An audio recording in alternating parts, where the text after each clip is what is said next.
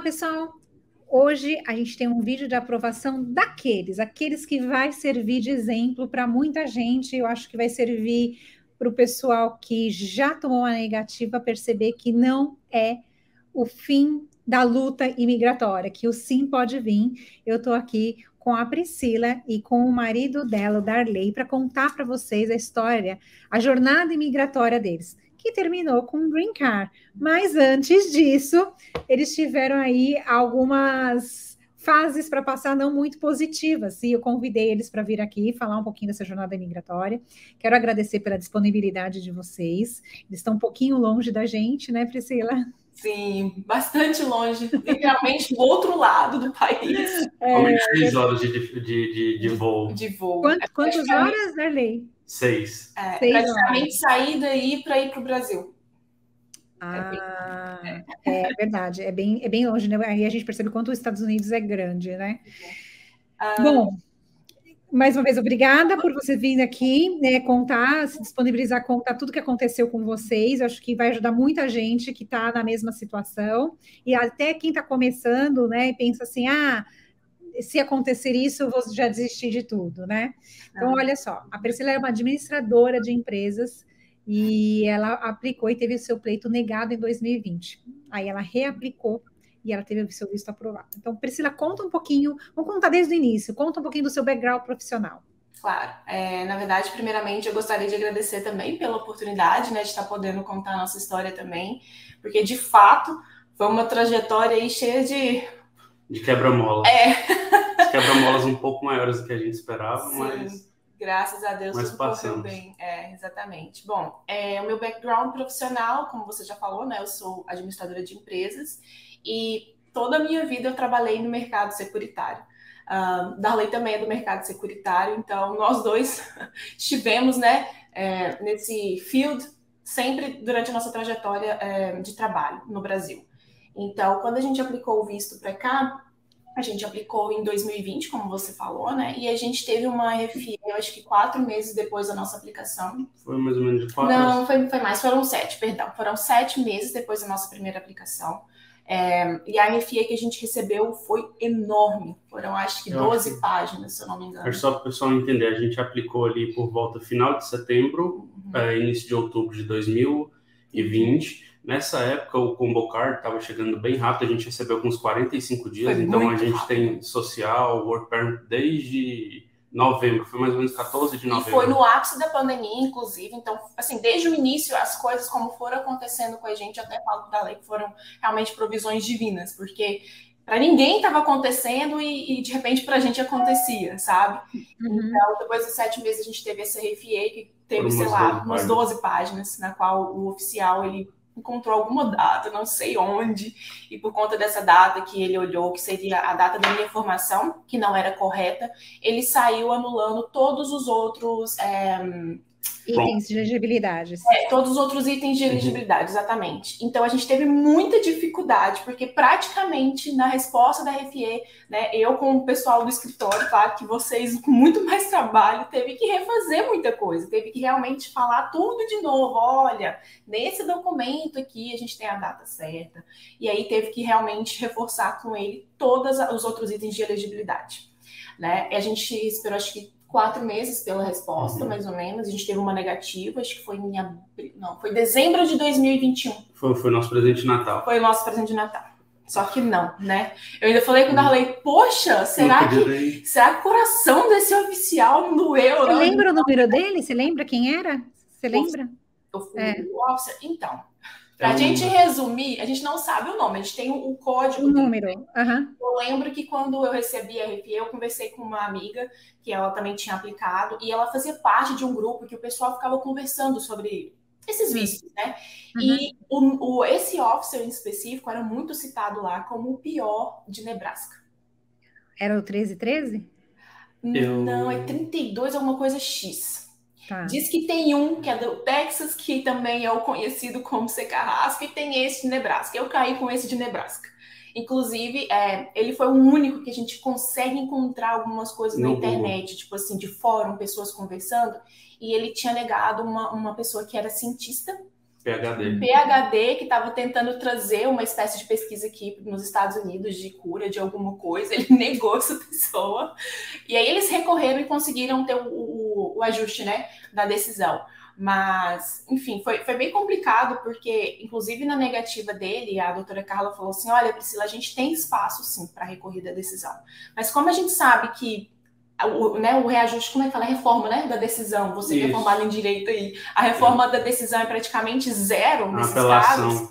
Uhum. É, ela falou que era muito mais interessante a gente fazer a aplicação. E graças a Deus a gente tinha essa possibilidade com vocês, né? E a uhum. custo zero, que é melhor ainda. Então, a gente reaplicou em 2022, 2022. Né? Em 2022, exatamente. Gente, acho que a gente teve um mês e pouco, algo do tipo, para poder já fazer a reaplicação. É, como sempre, o pessoal foi muito ágil aí no escritório, e eu gostaria de frisar isso, que com relação ao atendimento de vocês, era, era bem engraçado, né? Porque eu falava com a Darley assim, ah, tô tentando falar com as meninas, mas elas realmente, tipo assim, vocês são muito práticos na, nas respostas de vocês e vocês são muito é, humanos. É isso que eu queria citar, assim, que é uma coisa muito interessante que eu senti em vocês. É, não é só o trabalho de vocês, vocês se importam realmente com o que vocês fazem, né? E isso faz muita diferença. Eu até falei com a uhum. doutora Carla. Não cita todos os nomes, é, você vai Não vou citar nomes, eu vou falar só da doutora Carla específico, né? Porque assim, ela, nossa, ela me ajudou demais nessa trajetória, assim, de me explicar detalhes, de me confortar, de falar, vai ficar tudo bem, a gente né, vai conseguir passar por isso. E eu queria muito aproveitar essa oportunidade para agradecer a cada um que esteve envolvido aí nesse processo, que nos ajudou, tá? E com relação, né, à nossa reaplicação, que foi só em 2022. Um, só um ponto, uhum. a data que o oficial pegou foi a data que estava no seu certificado de o, o, seu certificado de conclusão, não certificado de conclusão, Verdade. mas aquele papel oficial que a faculdade dá, uhum. a data de formação é diferente da data de conclusão do curso, porque no uhum. Brasil algumas vezes tem um delay. É, não é, é igual... nem que tem um delay, é porque tem todo um processo. Primeiro você finaliza seu curso, depois tem aquela cerimônia da formação e cada, cada evento desse vai gerando uma data diferente no certificado de conclusão. Pelo menos no nosso caso, no Brasil, uhum. em Brasília, funcionava dessa forma. E quem uhum. faz a emissão do último certificado é o NB. Uhum. Então, é ainda mais demorado, porque a gente sabe que órgão público no Brasil costuma demorar realmente. Então, ele uhum. pegou essa data do certificado. A última da última. E usou ela, e tipo assim, não era a data correta, porque lá na minha declaração de finalização de curso, que era a primeira data que eu realmente tinha finalizado, era uhum. tipo, acho que oito meses antes, quase um ano antes. Então dava muita uhum. diferença. É, eu, eu, lembro disso. Na minha também tinha uma data de colação de grau diferente da data da formação. Exato. Eu sei disso, é verdade. É, então assim, aí você já, você já mostrou assim várias coisas. Eu acho que você, na, vocês narrando essa história, né, de vocês com esse oficial. Primeiro que sim, tem oficial que nega eu não sei porque que ele está lá, sinceramente, abre aspas aqui.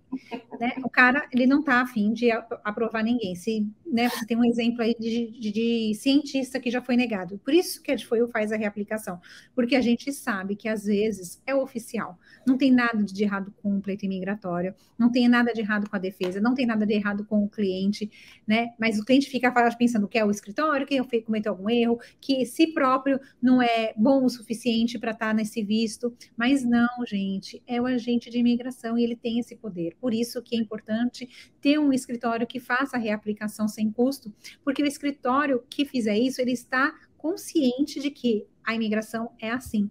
Né? E a Priscila acabou de falar, ela não pagou nada por isso. O que ela pagou foi se ela teve que atualizar algum documento, fazer alguma tradução e as taxas imigratórias, que é para USAS, não é para DFOIU. E não tem como eles, eles também não vão reembolsar e não vão falar, aplica de novo. Querem, eles precisam de dinheiro, né?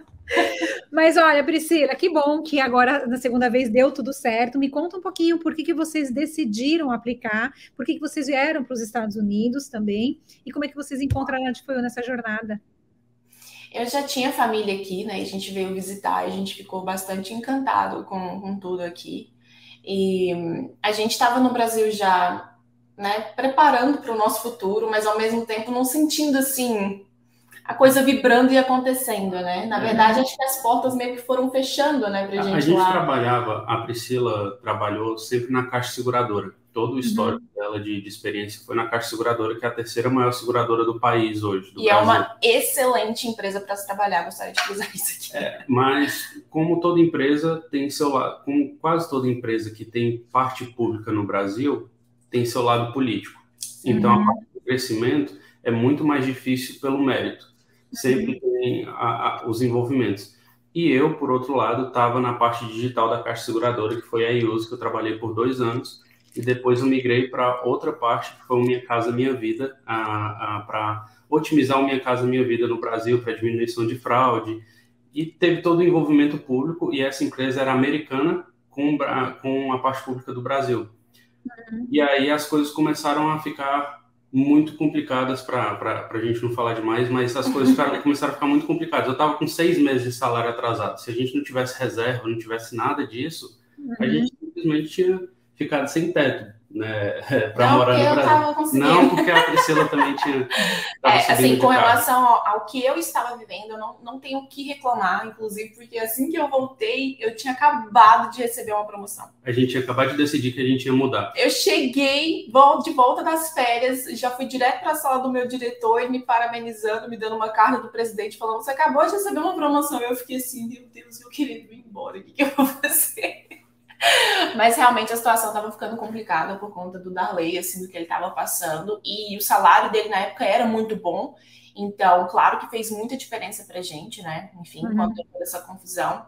E a gente queria também novas oportunidades, né? Assim, é, infelizmente no Brasil a gente passa por essas crises, assim, né? De se sentir meio que Incapaz. sem saída, às vezes, sabe? Tentando ter um crescimento na área, mas às vezes não tendo esse retorno, enfim, às vezes o retorno vem, mas vem muito tardio, né? E, enfim, a gente quer as coisas para ontem. Infelizmente, essa é a natureza humana, né? Então a gente não queria esperar que passasse, sei lá, 10, 12 anos para de repente a gente ter o que a gente estava querendo naquele momento, né?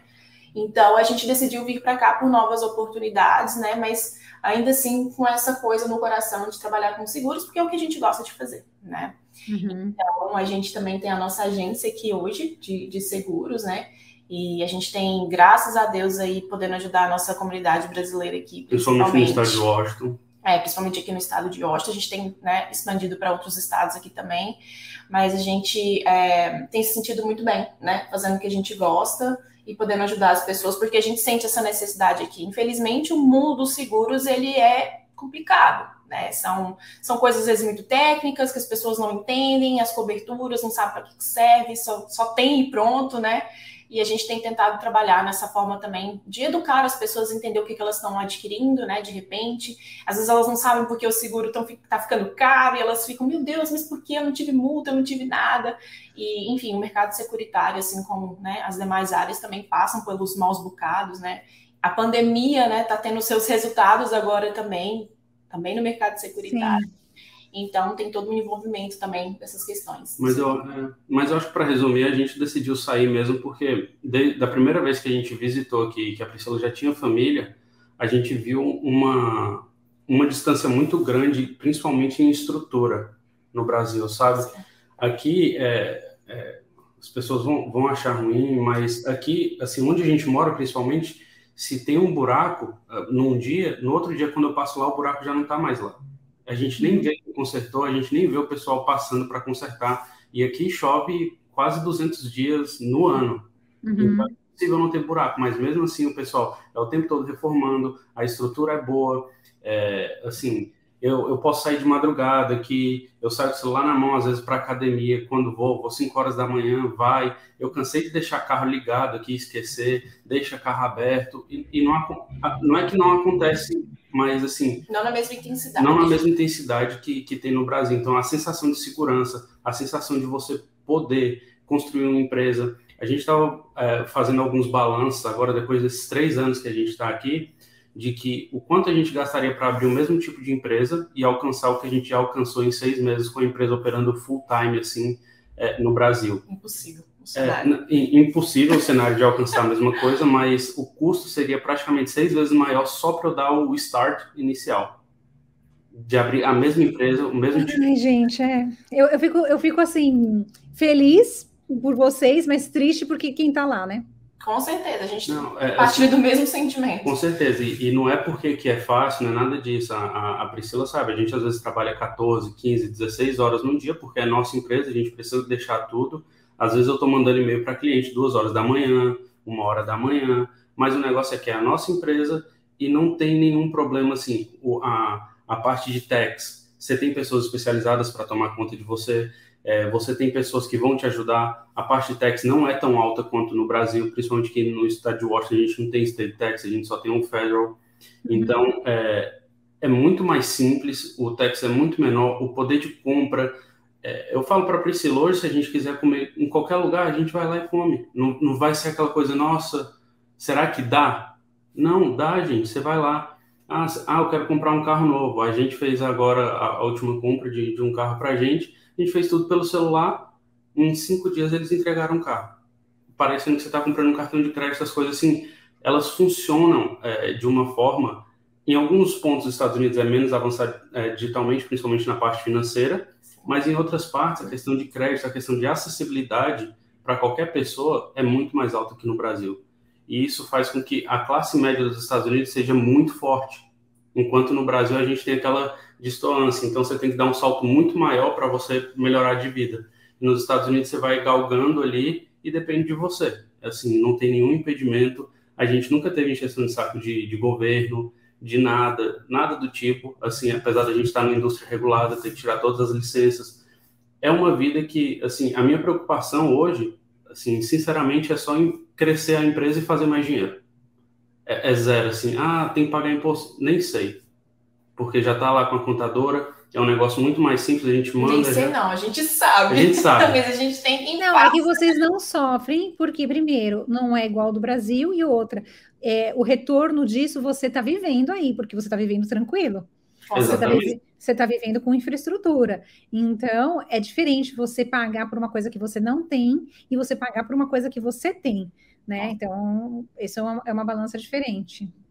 É, e a questão, o pessoal fala muito da questão de saúde. Aí a gente paga o plano de saúde, a gente paga lá todo mês, a gente basicamente nem vê, eu nem vejo saindo da conta. Vai lá, vai pagando. Se a gente, a gente quase não usa, porque graças a Deus a gente é, é muito saudável. A gente vai lá, faz exame de sangue, faz isso, a gente vai ter que fazer todos os exames agora também. Então, mas. Mas É, mas isso não tem. É o green card. A gente vai. Mas. É... Não, nada a reclamar. Só estou avisando que tem pessoas que talvez tenham essa dúvida também, né, Paula? Acho sim, Eu sim. acho que o seguro não cobre nenhuma do, dos procedimentos da imigração, né? Não, é. Ele. Porque são muito específicos e tem lugares específicos para fazer, então, é. por isso. Por isso que é. a gente normalmente, quando dá, a gente recomenda algum lugar, né? Mas é, é, muito limitado mesmo, mas a, eu acho que até a imigração ela, ela já recomenda alguns lugares para quem está aqui é, nos Estados Unidos. É. Então, é, essa questão de saúde, hoje é, é, privado, é tudo isso, mas a maioria dos imigrantes aqui, assim, o pessoal fala, o pessoal que, que não tem a documentação ainda, o pessoal vai lá no hospital, vai lá e parcela o negócio em, em, em seis anos. É um negócio que ninguém fica sem atendimento. Não é, é esse horror que o pessoal fala né? A, a gente teve uma experiência agora da, da cunhada da Priscila, minha cunhada também, que eu casei. é, ela acabou de ganhar neném e, assim, a, ela praticamente estava no hotel. Né? Sim, né? o atendimento é... Inclusive, é, esse meu irmão, né, ele também fez o processo com vocês. E, e a aprovação dele saiu em dois meses. Quem é ele? É o Tiago. Não sei se. Ai, eu preciso pegar aqui direitinho, mas que legal. Ai, que bom.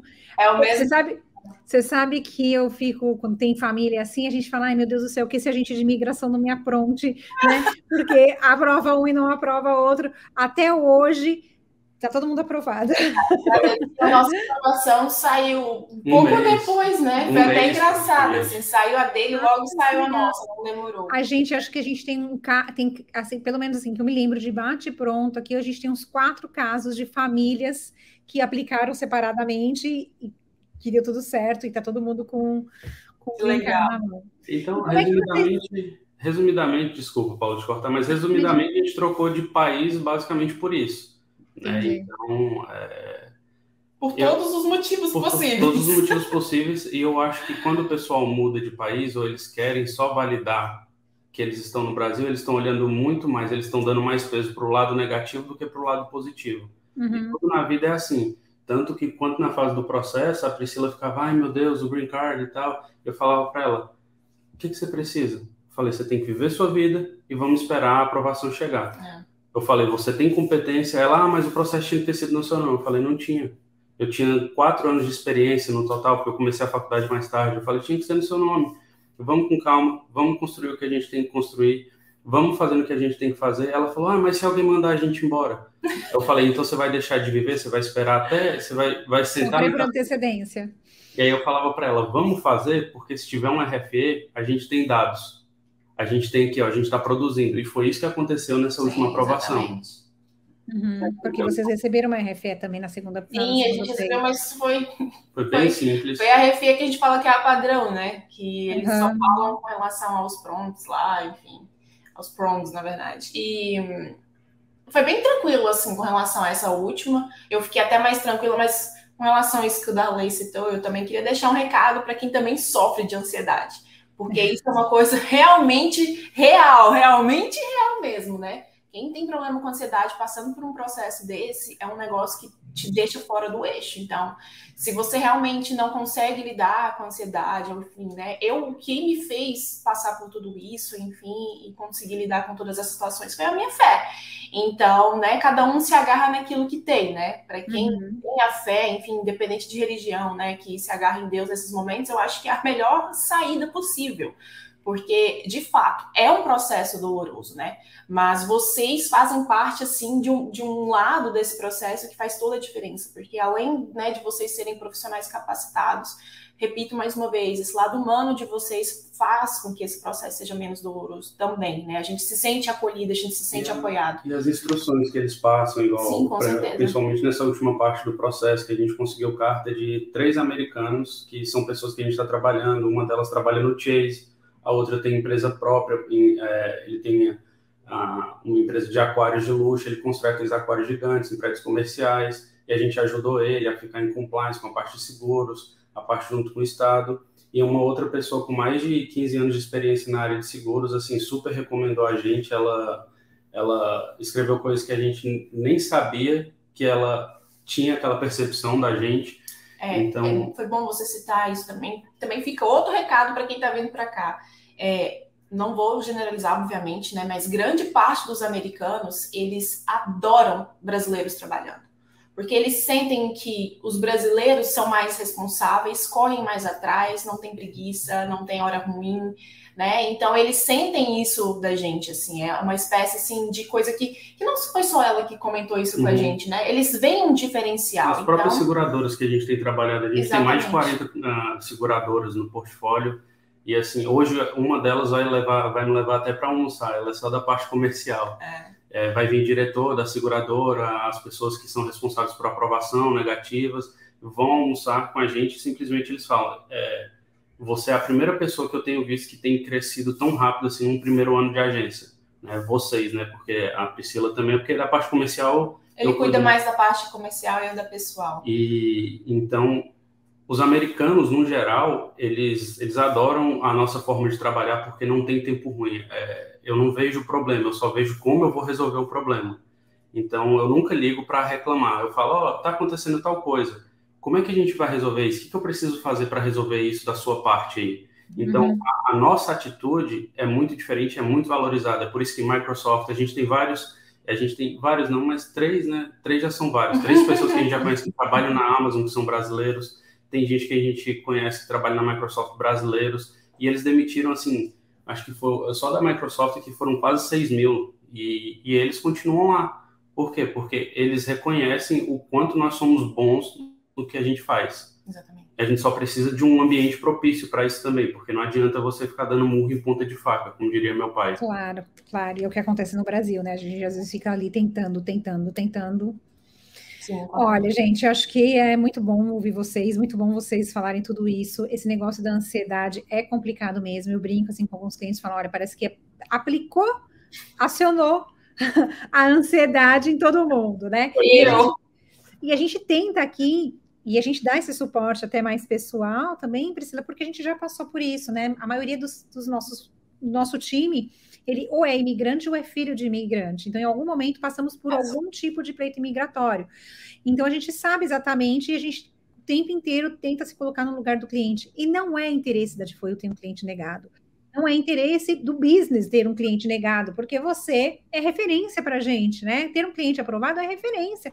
Então, assim, às vezes vem muito clientes muito, tenho certeza que as pessoas vão estar escutando esse vídeo, vem clientes assim, muito com uma ansiedade que passa o dia inteiro mandando mensagem para a gente, e isso, e aquilo, tentando achar uma solução, uma resposta onde nós não temos. Infelizmente, não temos esse poder. Né? Imagino quanto que a, a, estaríamos felizes se tivéssemos esse poder de solucionar as Nossa, imagina, né? É. Mas não temos. E a gente pede para que o cliente que esteja em aplicação nesse momento de ansiedade focar em outra coisa. Tem que focar em outra coisa. E eu melhorei acho que 300% durante esse processo. Eu até falo que, olhando pelo lado bom da coisa, serviu para que eu realmente trabalhasse esse lado da ansiedade que eu já tenho há muitos anos. Então, hoje eu sou outra pessoa. Tanto que na minha reaplicação, eu estava muito tranquila. Eu falei para ele, eu nem olho mais, que na minha primeira era todo dia eu ficava lá no aplicativo da Difoio consultando para ver se tinha mudado alguma coisa. Eu falei, gente, eu não vou viver dessa forma mais. Comecei a focar no que realmente importava, né? Que é viver mesmo a vida, né? E aí, inclusive, quando eu te mandei a mensagem, né? Falando assim, ai, Paulo, eu recebi a minha aprovação e tudo que eu fui te contar, foi totalmente diferente do que é o normal aí para vocês, né? Vocês primeiramente recebem a resposta, daí vocês ligam, fazem toda aquela comemoração. Comigo foi diferente. Eu até comentei com você que para mim também foi uma experiência que eu tive com Deus, né? De realmente falar assim, não, eu é que vou te dar a resposta, ninguém vai te falar. Você esperou tanto por esse momento, então vai lá e pega a sua resposta. que lindo. É, é forte, né? Bom, gente, quero agradecer vocês. Quero desejar muito sucesso aí nessa jornada de vocês, que a empresa de vocês cresçam, né? Quem sabe um dia vocês abram uma, uma filial aqui na Flórida. Tem muita gente precisando de seguros aqui também. E que essa jornada aí continue brilhando, que vocês sejam muito felizes aí nesse estado chuvoso.